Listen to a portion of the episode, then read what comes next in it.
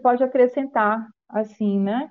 A relação não só da violência, mas a violência que hoje eu vejo também que as mulheres elas acabam é, trazendo para elas mesmas enquanto porque a gente se torna uma, se torna pessoas muito assim para quem às vezes acaba tendo essa perfeição de que tem que ser né Lu eu acho que tem essa fala tua de tem que ser porque eu vi eu li eu vi no YouTube e aí como que a gente não passa né e talvez tenha algo aqui Rita para você como você, a gente passou por uma relação da frustração de não ter conseguido, né, inicialmente.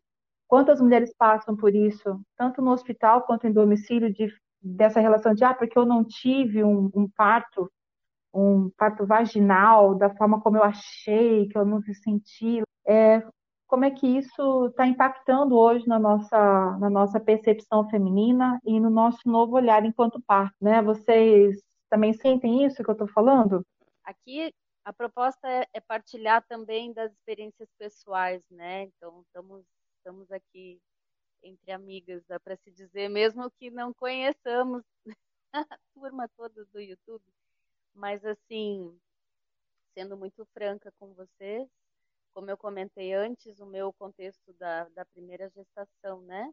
Então, eu percebi isso, que eu me preparei muito para o parto, e isso eu vejo ainda acontecendo, né? Casais e mulheres se preparando durante meses para o parto, e é muito importante que isso aconteça, porque é algo novo, é marcante, pode ser transformador nas nossas vidas positivamente, pode ser muito traumático também, quando não se tem essa, essa base de informação, né? Agora, eu gosto de lembrar que o parto é um dia, né? E assim, ele pode se estender, pode ser que o, o trabalho de parto seja um pouco mais longo, mas é um, um momento ali que ocorre e passa. E o puerpério, ele fica, e a maternidade é para o resto da vida. Independente de como venham os filhos, de, dos tempos de vida, enfim, não entrando nesse mérito, mas a maternidade, ela está sempre com a gente para o resto da vida. Então, não se preparar para o puerpério e para a maternidade, eu vejo que nos deixa um, um buraco, assim, de onde algumas, dependendo da sua, da sua é, estabilidade emocional, de, do seu bem-estar, de estar se sentindo forte, preparada, conseguem se sair, se safar, e outras podem se perder, porque Realmente é muito aquele livro que a gente gosta de tá? da maternidade encontro com a própria sombra. Uma amiga queridíssima minha, professora de jardim, Amanda, que me apresentou. Disse assim, quanto maior a luz, maior a sombra, né?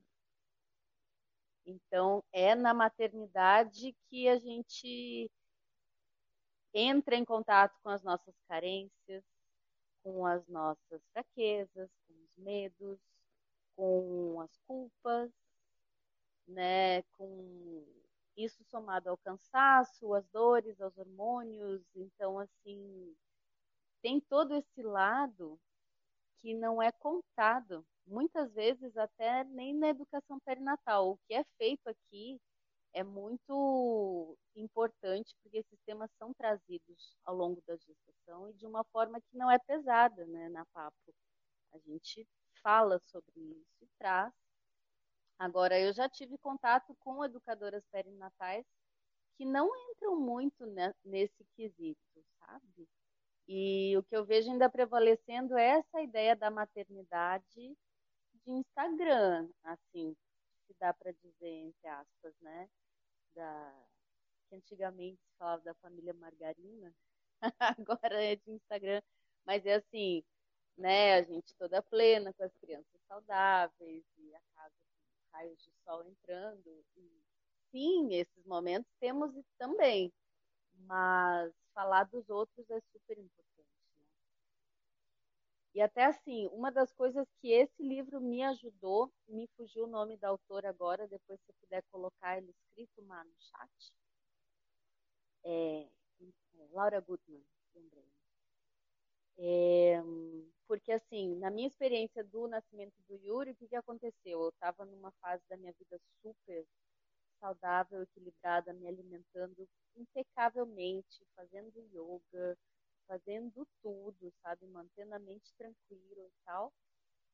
Mas, claro, vivendo um término de relacionamento, tranquei esses sentimentos do, do término numa caixinha e disse: eu vou viver minha vida com meu filho.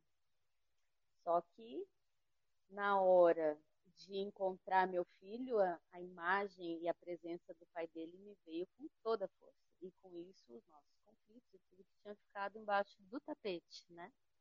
Tá me ouvindo bem? Mais perto.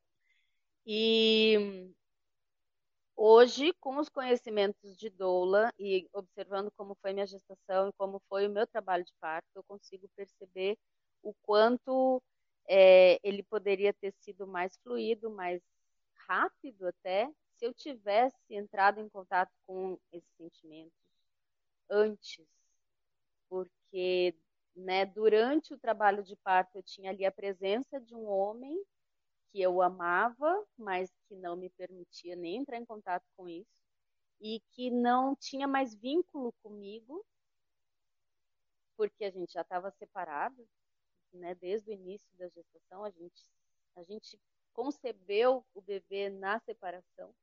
Então, ele estava ali, mas ele não me tocava e eu queria a presença dele, mas eu não queria. Então, isso me atrasou demais a minha vida durante o trabalho de parto. E são coisas que parecem que às vezes a gente fala e, não tem nada a ver, e são sentimentos. Gente, tudo tem tudo a ver. A nossa mente comanda, os nossos sentimentos também.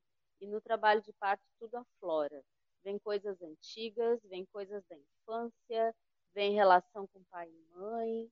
Então, eu não quero com isso trazer um receio que vocês têm que fazer análise agora e se curar de tudo para poder receber seus bebês. Por favor, não é isso. Mas aquelas coisas que você já sabe que são importantes e estão te incomodando, cuidem delas. Ouçam esses sinais, escrevam sobre, procurem apoio, é, se soltem, dancem, deixem as emoções fluírem, porque tudo isso vai ajudar demais. E no puerpério também. O, meu filho ele acabou adoecendo com uma semana de vida, ele teve um processo inflamatório que não tinha explicação nenhuma, porque a gente só ficava em casa, não tinha contato com ninguém. E, e ele com imunidade baixa, e até que a minha parteira olhou e disse: Mas você tá fraca, você tá numa situação de estresse absurda, ele só tá espelhando você.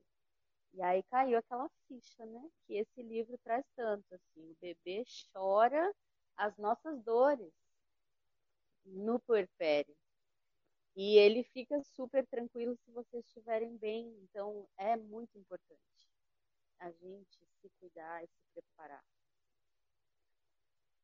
Aí os comentários já da Ju. Sim, com certeza, é muito profundo, mas assim, a gente vai até onde dá conta também, né? Vai, mexe ali um pouquinho, daqui a pouco dá uma descansada, mexe mais um pouquinho. Eu acredito que a gente vai até onde dá conta, sempre. E somos capazes, a gente merece mais. Né, Mar? Foi forte. Oi, gente, nem sei o que dizer, que a Lu falou tudo aí. Assim, resumindo, né? Cuide-se o quanto antes dos seus conteúdos internos, porque no puerpério não tem filtro. A criança pega tudo, não tem filtro.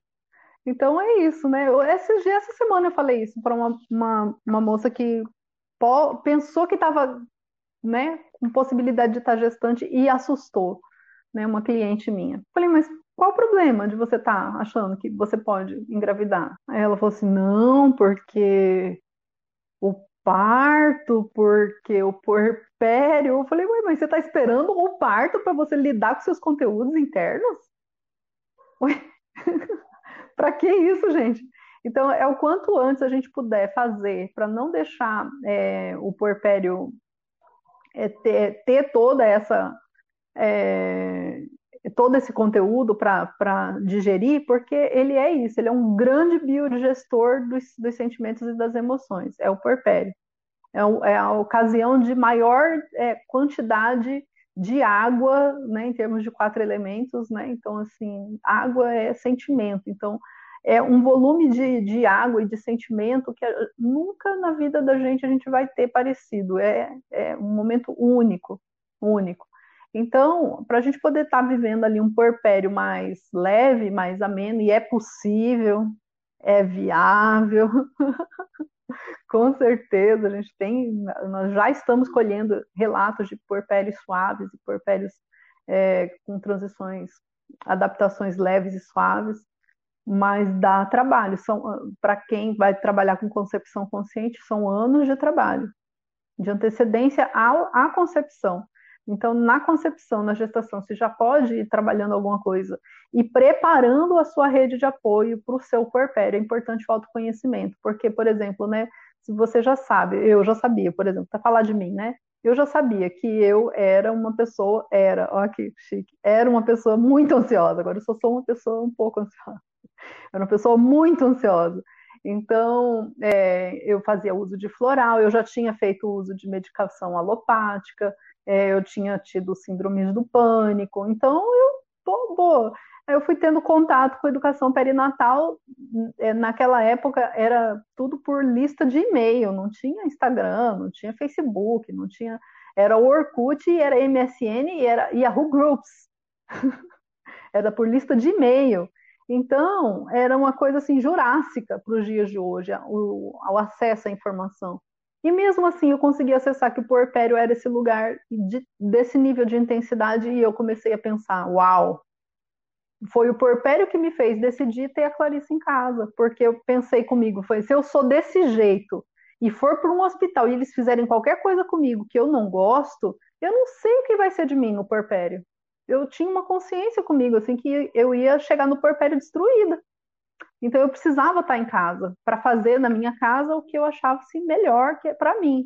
Então foi a, a, medida de contenção para o meu porpério foi é, a forma como é, se deu o parto, né? E aí, enfim, é, foi isso que me fez é, é, lutar com todas as forças que eu tinha para que o parto acontecesse em casa. Um, um ponto foi esse, foi conhecer a minha condição emocional e psicológica. Então é importante a gente ter um pouquinho de autoconhecimento e saber assim, tá, como é que eu sou? Do que, que eu preciso? Eu tenho um oceano para atravessar no porpério. Eu vou de bote? Eu tenho um oceano para atravessar no porpério. Eu vou de barco a remo, barco a vela, ou eu preciso de um cruzeiro? Eu, assim, aí depende do nível de conforto que cada uma tem assim de, é, de autodemanda. Então vamos dizer assim, que para mim eu vou atravessar o oceano de bote e tudo bem, se precisar remar eu remo, só que daí eu tenho que segurar o bebê. Aí como é que eu vou remar? E se entrar água no bote, como é que eu seguro o bebê, remo e tiro água do bote? E aí entra uma, uma contenção de, de uma contingência de logística. E aí é importante conhecer as especificidades do porpério para saber o que, que a gente dá conta, porque tem logística, não tem só sentimento. O sentimento é um oceano, mas não tem só sentimento. Existe ainda toda uma logística. Olha só que doido. Então, assim, é muito sentimento e ainda não é só isso. Então, é importante a gente se preparar. Sabe? É muito importante se conhecer e conhecer as especificidades do puerpério, né?